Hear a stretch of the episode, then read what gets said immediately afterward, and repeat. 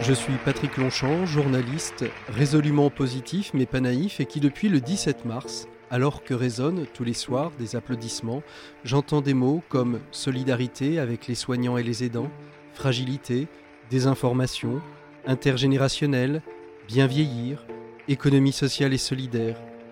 Mais qui sont celles et ceux qui se cachent derrière ces mots? Quels sont ces acteurs et ces actrices? Quelles sont leurs aspirations communes? Sont-ils des utopistes ou des réalistes, eux, qui croient que le collectif peut changer le monde? Que leur manque-t-il pour prendre la main sur demain?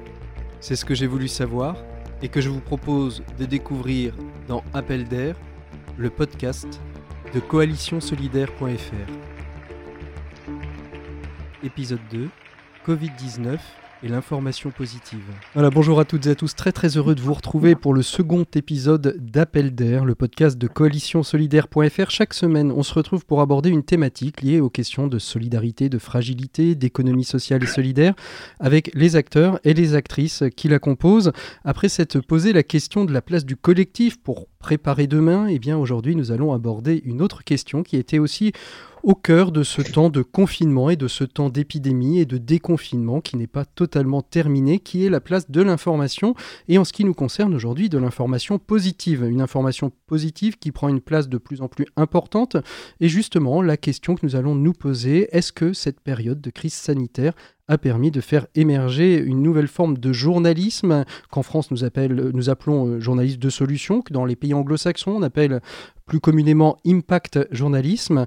Et pour nous accompagner eh bien, dans cette réflexion, trois invités et pas des moindres. Tout d'abord, Raphaël Duchemin, journaliste et productrice de l'émission quotidienne La France qui bouge. Bonjour Raphaël. Bonjour Patrick, bonjour à tous, je suis ravie de vous retrouver.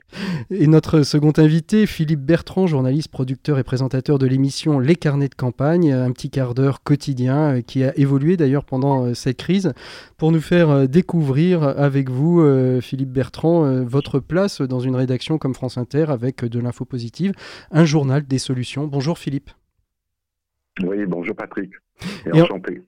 Et, de même. Et enfin, Gilles Van der Potten, qui est le directeur de l'association Reporters d'Espoir, une association euh, qui a été euh, créée il y a euh, plusieurs dizaines d'années, quelques dizaines d'années déjà, pour, et qui a pour vocation d'accompagner, fédérer et mettre en lumière les rédactions, aux rédactions, auprès des rédactions, hein, le journalisme de solutions. Bonjour Gilles. Bonjour, ravi de vous rejoindre, vous les trois grandes voix de, de la radio. Ville flatteur. Merci donc. Merci donc à tous les trois euh, d'être euh, d'être présents euh, pour échanger avec nous sur cette, sur cette question. La, règle du confinement et des 100 km fait que c'est compliqué hein, pour nous de se retrouver autour d'un micro. Heureusement, il existe les moyens numériques. Je pense qu'on les a à peu près tous essayés durant cette période, et ce, quelles que soient les rédactions. Je vois Raphaël qui, qui sourit.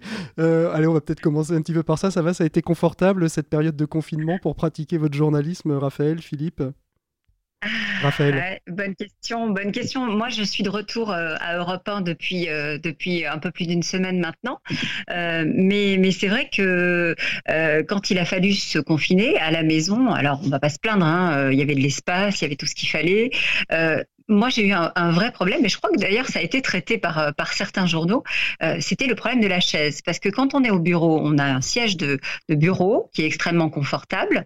On a tout ce qu'il faut. Là, c'était quand même du, du bricolage, du bon bricolage, parce qu'on avait le, on avait le matériel. Hein, euh, les, les, techniciens étaient venus installer tous les câbles, le scoopphone, etc., le micro d'ordre.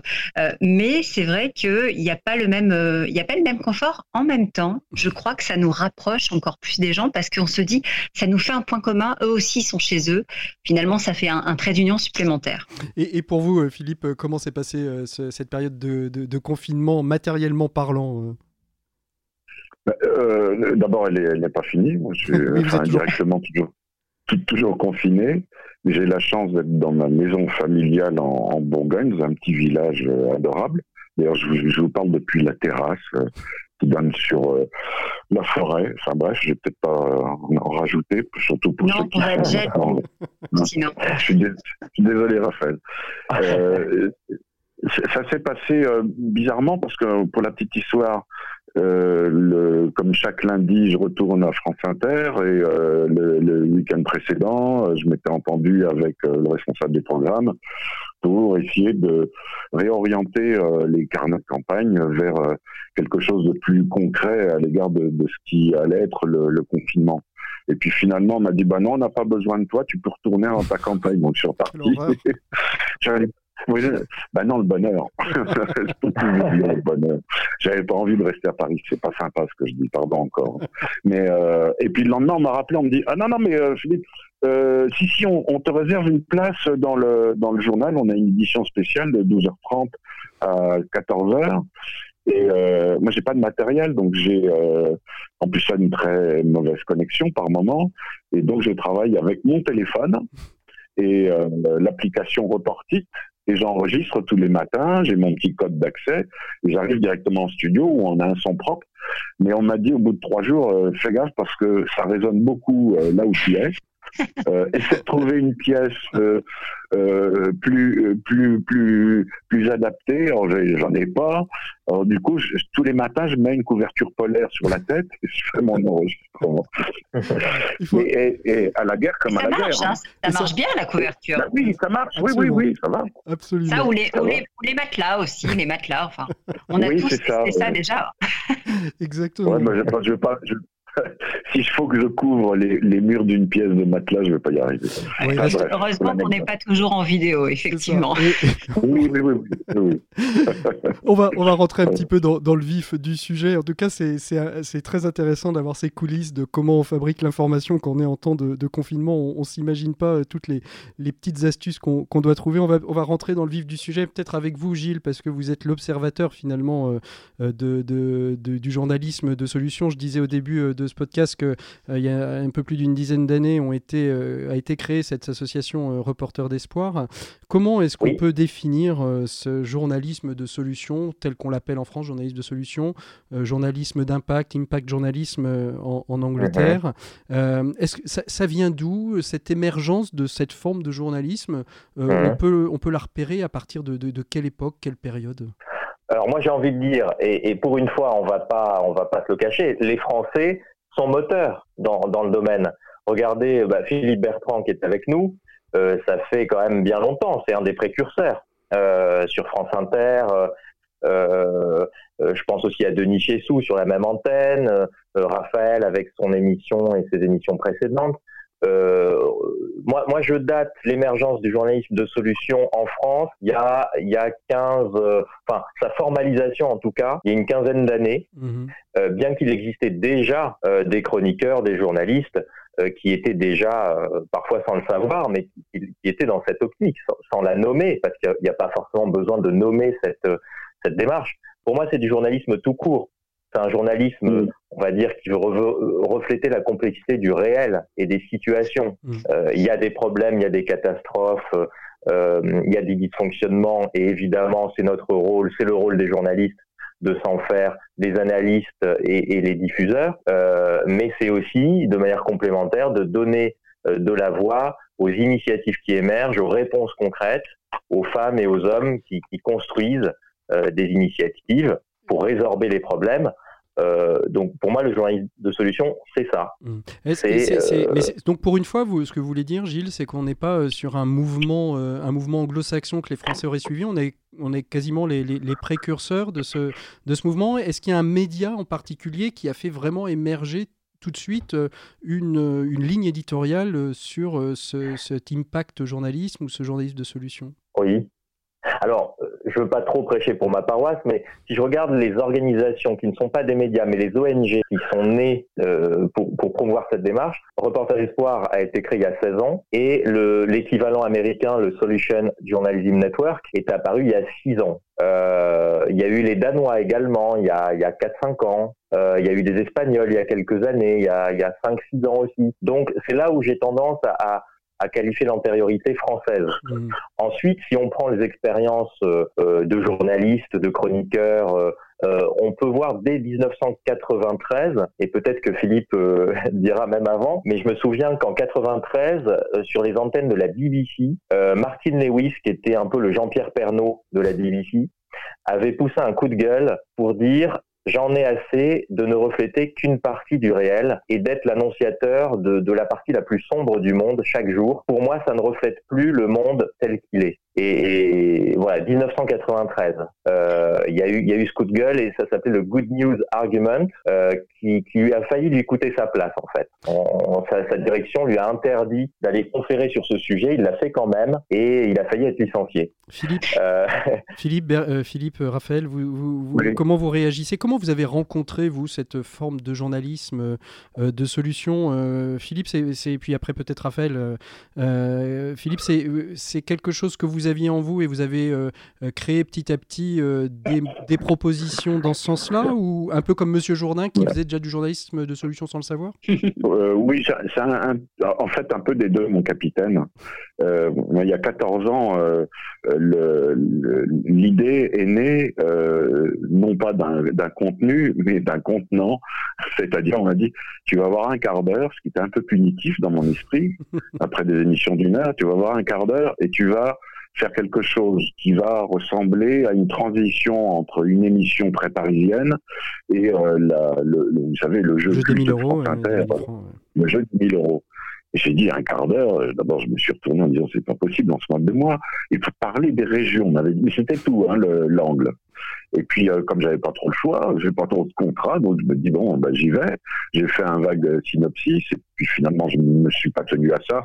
Très rapidement, j'ai dit euh, première antenne, euh, voilà, j'ai besoin de vous. Euh, je suis persuadé qu'il y a quelqu'un autour de vous qui euh, qui mérite d'être entendu, quelqu'un qui vaut le détour. Enfin, c'était aussi basique que ça. Et l'avantage de la radio, vous lancez l'appel, vous appuyez sur le bouton et vous avez quasi instantanément la réponse. Mmh. Et c'est ce qui s'est passé. Alors une précision euh, par rapport à ce que disait Gilles, je suis à la fois d'accord et pas d'accord. Je ne veux pas passer pour un trublion. Mais au contraire, on est là, on est là pour débattre justement, donc c'est parfait. Ouais, le, le journalisme de solution, ça me dit rien. Je suis pas journaliste. D'abord, je suis pas journaliste. Je me dis pas journaliste. Je suis animateur radio. Euh, on va dire passeur, mais là c'est prétentieux. On va dire animateur radio pour en rester là. Et euh, s'il y a du journalisme de solution, ça veut dire qu'il y a du journalisme à problème. Euh, déjà, on fait un, distinguo, une division qui est pas très agréable pour la majorité euh, des journalistes qui couvrent l'actualité.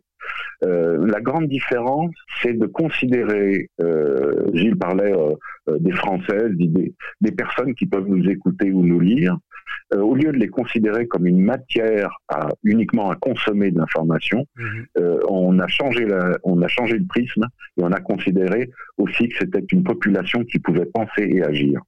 Et le facteur déterminant, ça a été ça solution ou pas. En général, ce sont des personnes qui se débrouillent par elles-mêmes, pour effectivement répondre à des besoins euh, qui ne trouvent pas de réponse euh, à, à, grande échelle euh, via des décrets, des lois ou via des décisions, euh, des décisions gouvernementales.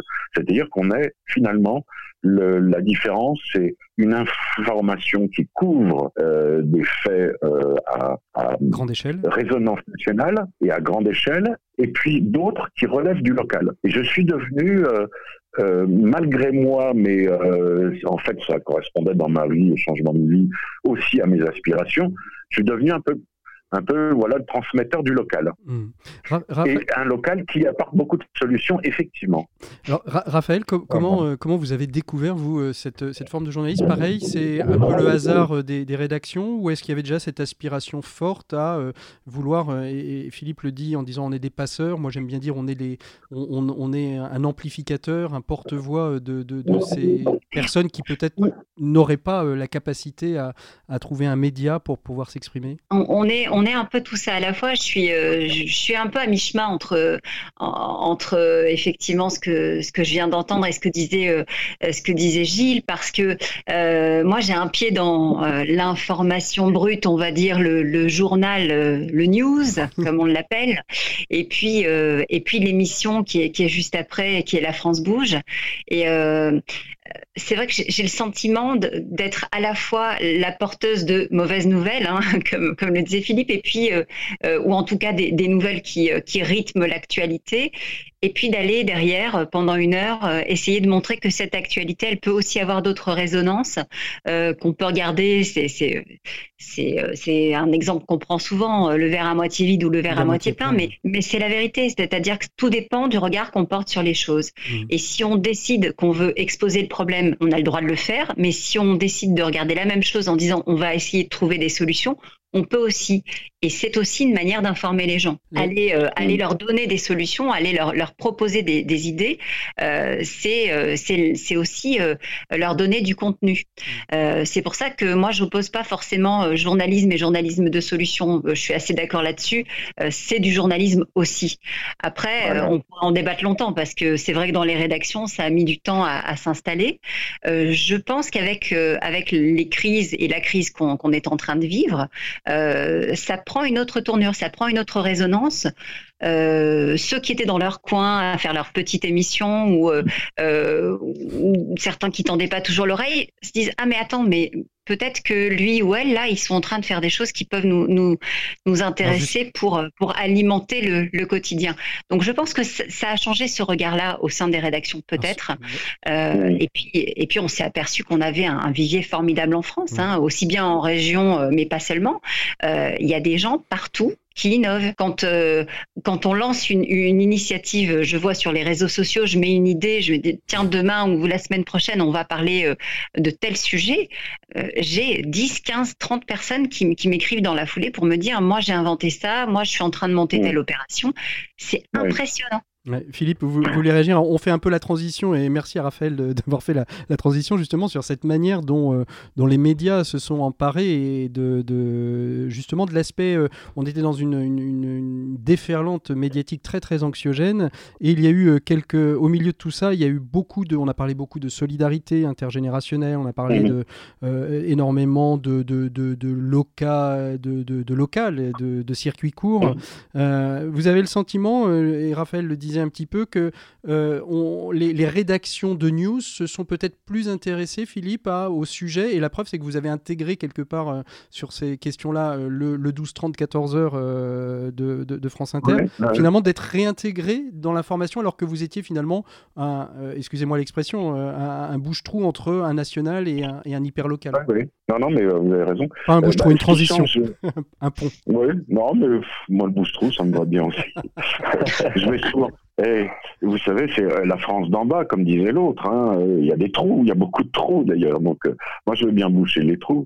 Euh, non, ce qui s'est passé, à mon avis, avec euh, avec la, la, crise sanitaire, qui est une crise sociale, économique et culturelle, qui, qui va avoir des conséquences qu'on ne peut pas mesurer aujourd'hui. Ce qui a changé la donne dans l'information, c'est qu'on a fait parler une population qui était, directement affectée par, euh, par cette crise. C'est-à-dire au lieu de laisser la part de parole ou, d'intervention aux experts, on a eu beaucoup, et on a toujours beaucoup, de paroles du grand public. Euh, et alors, euh, j'en viens simplement à l'idée, toujours par rapport à ce qu'on disait sur Jeunesse Solution ou pas, peu importe. Euh, pendant très longtemps, Inter, m'a dit bah ouais c'est bien c'est bien parce que c'est très écouté tant mieux hein. Mmh. Euh, on m'a dit c'est bien parce que tu fais de la proximité et en fait euh, euh c'est le, le, facteur distance le facteur géographique et je veux dire même le facteur affectif j'ai de l'affection pour, pour ces personnes j'ai aujourd'hui beaucoup plus d'affection pour ces personnes et j'ai beaucoup plus de plaisir à faire ce que je fais en, passeur ou en collecteur d'informations positives euh, que de tendre, et j'ai rien contre, contre ces personnes-là, mais que de tendre euh, la, le micro à un cinéaste ou à un chanteur qui vient présenter son, son nouvel album. Hmm. Parce qu'il y a une autre réalité qui m'a, euh, d'abord, qui m'a convaincu de la pertinence des choses. Pour préciser, euh, il y a eu deux réactions vis-à-vis de ça. Un ami journaliste de, la rédaction de France Inter qui m'a dit ça fait du bien de t'entendre. Euh, sous-entendu. On t'entendait pas avant. non, c'est je suis contraint à un exercice qui parfois me lasse. Et puis, genre, j'ai eu une autre réaction qui a été à l'inverse euh, ah ouais, tu vas, ouais, tu vas faire l'antenne. C'est dans une période où on était en grève en plus de ça. Donc j'allais en studio, j'allais faire quand même mon émission. donc le, le, les, ce confrère me dit, euh, ah c'est bien, tu vas faire ton émission, c'est vachement bien. Ah ouais, euh, euh c'est bien, tu remplis ton devoir, c'est sympa, une bonne émission. Et puis euh, je dis, bah, c'est gentil, ça me fait plaisir, je sais même pas s'il écoutait, mais c'est pas grave. Et il me dit, mais de toute façon, c'est bien, mais c'est pas ces petites choses qui vont changer le monde. Hmm. Bah si, justement. Bah, bah, bah, si. Bah, Raphaël, je suis d'accord. Alors, il y, a, y, a, trois solutions. Je suis pas violent, donc euh, je vais pas lui mettre un coup de, de tête dans le nez. Je, soit je lui dis, t'as raison, soit j'essaie de, lui donner quelques explications. Alors je lui dis, tu vois, par exemple, il y a une petite coopérative euh, du Nord-Pas-de-Calais née euh, il y a 25 ans euh, qui a lancé le, le, premier processus de récupération de textiles usagés qui a été repris ensuite par Suez Environnement et, et d'autres d'autres grands groupes. elle existe toujours, elle s'appelle le Relais sont des personnes en insertion. Il y a 1500 points de collecte, euh, il y a 700 entrepôts, hmm. euh, et ça redonne, ça donne vie, et ça donne, il y a un corps à, cet ensemble qui aujourd'hui a un poids économique, si on veut, on veut vraiment le, le, sous-peser hmm. et l'évaluer. Et il m'a dit, euh, ouais, ouais, je, me dis, bon, allez. C'est d'autant plus, plus, étonnant que, que comme, comme le dit Philippe, euh, ces gens dont on parle, ce sont des gens qui, euh, qui créent de l'emploi sur les territoires, euh, qui font mmh. vivre euh, des villages, des villes, qui finalement réinjectent des idées nouvelles pour que pour qu'il y ait des activités qui perdurent. Mmh. moi, je, suis frappée de, de, voir à quelle vitesse, par exemple, pendant cette crise, notamment la, la filière textile, et, j'en connais quelques-uns, que ce soit Guillaume Gibaud du slip français ou, ou Luc Le Sénécal de, Saint-James euh, ou Thomas Uriès de, 2083 ont su euh, s'emparer d'un problème. Mhm. Nos usines sont à l'arrêt, euh, ça sert à rien qu'on fabrique des jeans ou des pulls en ce moment, et se dire qu'est-ce qu'on peut faire pour l'autre? Mhm. Comment on peut effectivement maintenir une activité, donc continuer à donner du travail aux gens qui sont avec nous, mais aussi servir la société. Mhm. Et ça, ça c'est quand même quelque chose qu'on a qu'on a peu vu ces dernières années. Donc c'est notable. Hein. Pour moi, c'est peut-être, en tout cas, je l'espère, un tour dans notre dans la façon dont on appréhende les choses. Euh, mais voilà, quand, quand, on, quand on met des gens qui sont sceptiques face à ça et qu'on leur dit, ben regarde, voilà, c'est aussi ça, euh, être un faiseur, c'est aussi ça, être euh, porteur d'un journalisme de solution, entre guillemets, c'est montrer qu'il y a aussi ces initiatives-là et qu'elles elles sont pas dans le désert, elles sont en France et elles sont génératrices d'emplois et d'activités. Et, tout de suite, le regard change. Hum, Gilles, Gilles Van Herpoten, un reporter d'espoir, vous, vous, vous avez dû être hyper sollicité, les rédactions ont dû se tourner vers vous en disant que vous avez peut-être des sujets à nous, à, nous faire remonter euh, euh, ou, venir nous donner euh, quelques pistes pour prendre l'aspect positif d'une information hyper anxiogène. Alors oui et non, je serai plus mesuré que, que Raphaël et Philippe parce que je pense que eux sont des artisans de ce journalisme de proximité et de solutions et de réponses concrètes. Mais quand je regarde globalement le paysage médiatique, euh, en tout cas le premier mois de, la crise et du confinement, j'étais quand même assez atterré mhm. de voir le temps d'antenne inédit et, historiquement élevé qui a été consacré, notamment à la télévision, euh, au coronavirus. C'était euh, sur les chaînes d'infos en continu, je crois que c'est l'INA, la revue des médias de l'INA qui a fait une étude très très documentée, très précise, euh, le temps d'antenne sur les chaînes d'infos, c'était 74% consacré euh, au coronavirus. Et sur les JT, même des grandes chaînes euh, nationales, c'était quand même le décompte quotidien du nombre de morts. Hein. c'est la loi de la proximité là, enfin dans, le sens inverse à celle à laquelle Philippe faisait référence, c'est on parle d'autant plus du nombre et du décompte de morts que ça se passe dans nos régions, sur nos territoires, au niveau national oui, il y a une sorte euh, de surenchère aussi au négativisme. Hein. Moi, c'est ce que c'est ce que j'ai ressenti en regardant euh, l'actualité à la télévision. Alors, je suis, euh, oh, je suis assez d'accord avec, avec vous, hein, Gilles, sur ce point-là. Il y, a, il y, a, vraiment une différence entre, on va dire, le, le papier, la radio et, le, et, la télévision. La télévision, si on prend les chaînes d'infos continues, ont été extrêmement anxiogènes. On, peut remarquer, en revanche, qu'il y a euh, certains, certains médias euh, plus, plus posés, je pense à, à, M6 et TF1, qui ont réellement pensé une programmation très centrée auditeur, un, téléspectateur, un peu comme Europe, RTL, RTL aussi et France Inter et, et d'autres radios ont pensé la proximité avec les auditeurs, mais en effet, la télévision a été très anxiogène. Ouais, les JT de 20h et les chaînes d'infos en continu. Euh, euh, moi, j'ai entendu des directeurs de rédaction que je ne nommerai pas, mais me dire euh, les rubriques solutions, ce n'est pas la priorité étant donné le contexte. Alors que moi, je pensais l'inverse. Je pensais exactement l'inverse.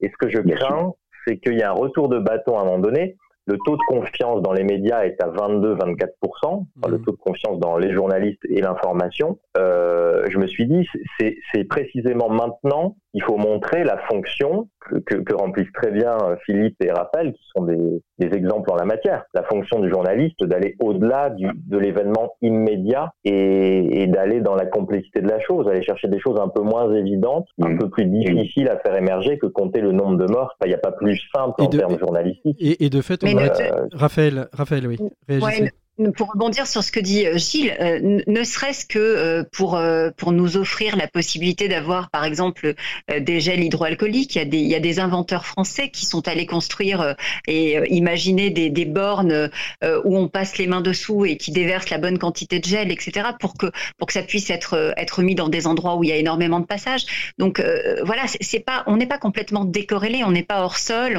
on n'est pas en train de parler de complètement autre chose, on est dans l'actualité, mmh. mais mais on, on, essaye juste d'expliquer que on peut aussi l'avoir autrement et, trouver des gens qui, euh, qui, font, qui œuvrent au, bien commun euh, de la même manière. Euh, enfin, je prends l'exemple des, bornes de gel hydroalcoolique, mais je pourrais en citer, je pourrais en citer des tonnes. Hein. ne serait-ce que sur la, recherche, il y a des équipes formidables qui sont qui sont en train de travailler et qui sont en train de mettre au point tout un tas de systèmes pour mieux détecter la maladie, etc. Donc ça aussi, ça, fait partie de l'actualité. Mmh.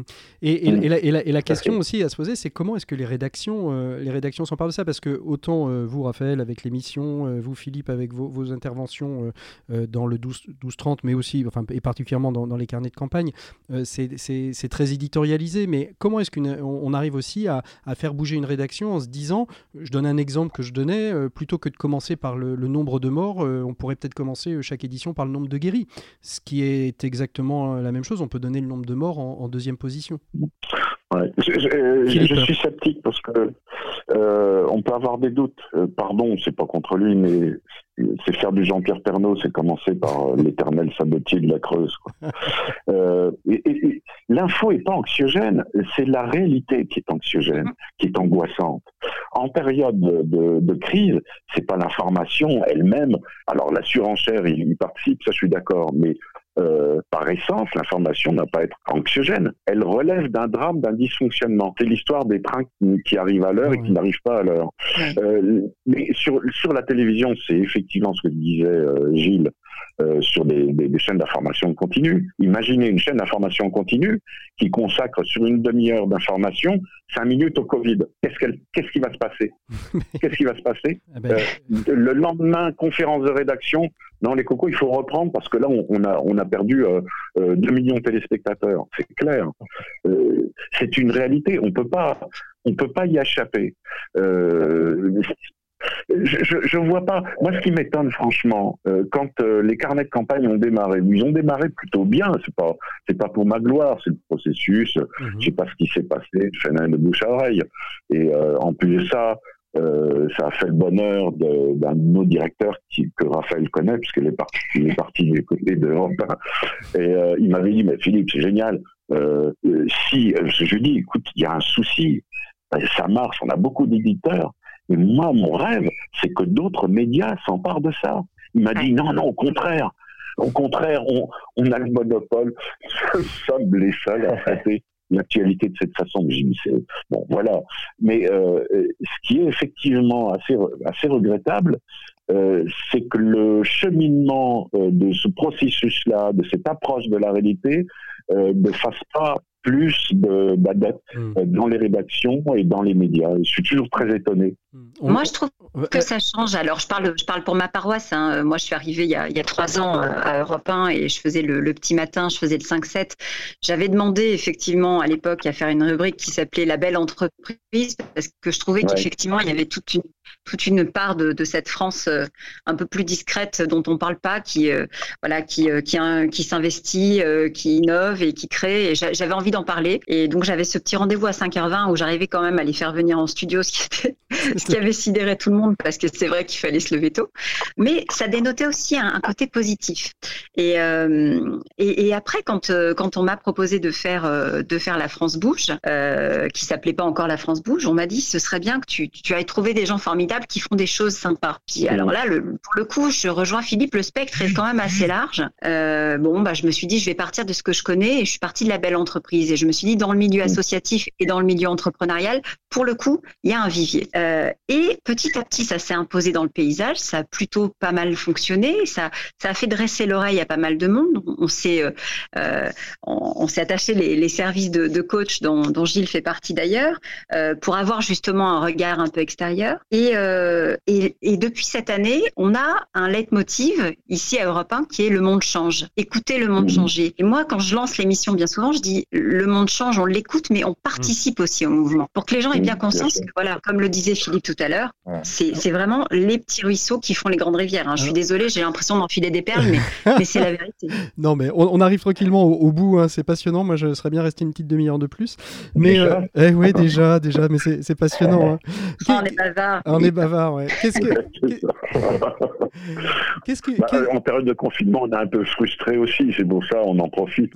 Qu'est-ce qu'est-ce que, qu'est-ce qui, qu'est-ce que vous, qu'est-ce qui vous semble qui a bougé, que le Covid-19 en matière d'information a révélé, j'ai envie de dire de manière peut-être plus positive, hein, et, pas, euh, et pas forcément, euh, Gilles l'a dit en donnant les chiffres des, des chaînes d'infos en continu, euh, mais est-ce que vous, vous avez senti qu'il y avait des choses qui ont bougé sur, dans les rédactions sur la manière d'aborder l'information et pas que, et pas que par, le, et par le prisme qui, qui nous est cher à, tous les quatre? Alors oui, il y a des choses positives, hein. j'étais un peu négatif tout à l'heure, pardon, mais on observe quand même pas mal de choses positives. Moi, je vois des, rédactions qui commencent à s'engager dans le journalisme de solutions, ou dans la couverture des initiatives, on va dire, euh, pour, être plus large.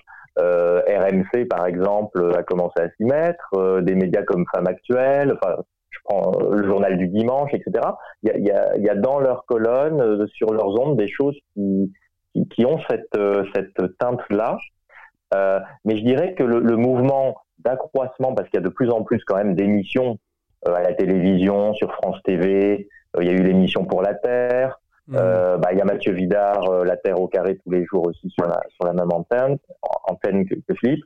il y a quand même, avant le Covid, il y a eu depuis, je dirais, depuis 6-8 mois, il y a quand même un mouvement de fond.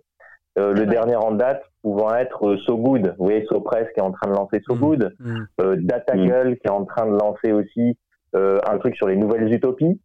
Là, il y a, plein de choses qui ont déjà démarré il y a, a 4-5 mois et qui n'ont que plus de pertinence maintenant, je pense. Raphaël Philippe, qu'est-ce qui a, Raphaël, qu'est-ce qui a bougé à, Europe un petit peu durant cette période? Vous avez le sentiment qu'il y a des choses qui ont bougé ou pas?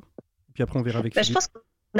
Je pense qu'on a, on, avait, euh, on avait senti le, mouvement. Alors, euh, euh, nous, on est une petite équipe, hein, euh, Elisabeth, Laetitia, Cyrielle, Charlotte, Nicole à la technique, et puis, et puis la, direction qui nous soutient vraiment dans le projet parce que, parce que voilà, parce qu'il y a les trophées, la France bouge.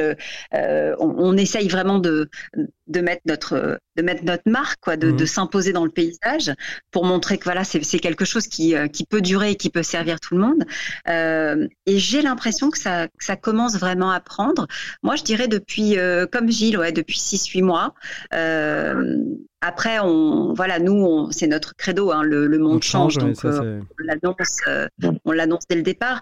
Mais euh, on a vu effectivement au, cours de l'année fleurir des nouveaux rendez-vous aussi. je pense chez Nathalie Lévy, des choses qui s'ouvrent aussi aux régions dans le dans le 18-20. Voilà, il y a, y a, cette appétence qui est plus grande parce que peut-être que ça nous a réveillés.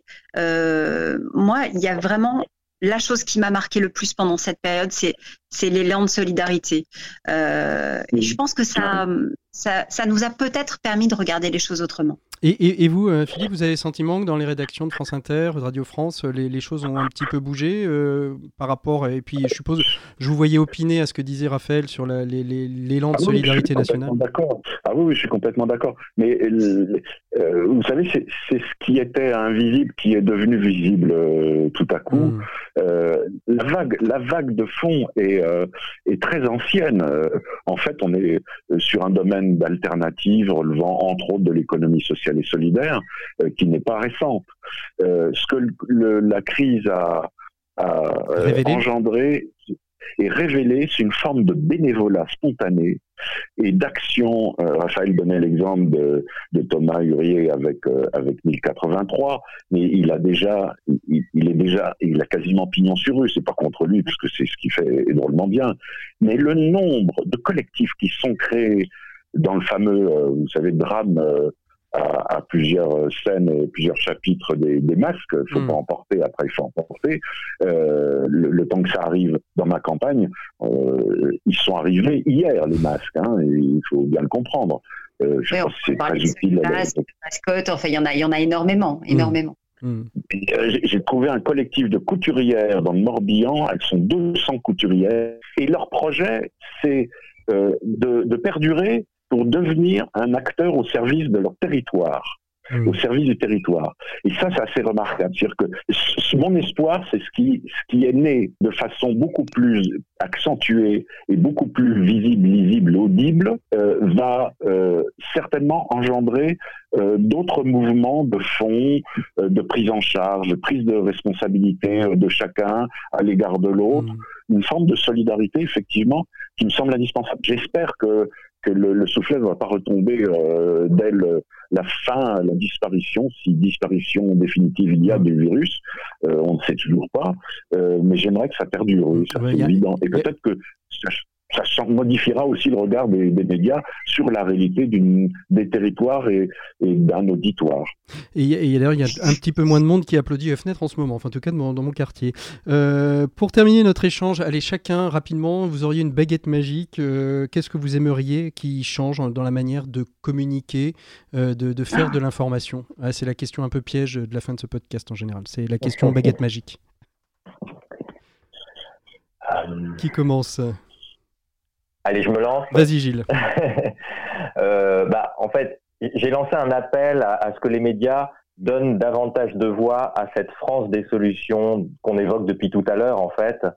Et euh, euh, il y en a très peu d'entre eux qui ont répondu à l'appel. Mais je félicite, euh, je salue mes amis d'Europe 1 et de, Radio France qui ont répondu. et j'étais, ouais, je, je, pense qu'il y a, il faudrait pour, montrer que les médias sont là, mhm. qu'on est au service des citoyens, qu'on donne la parole à, toutes les énergies positives, il faudrait qu'on puisse porter tous ensemble une bannière commune, en fait.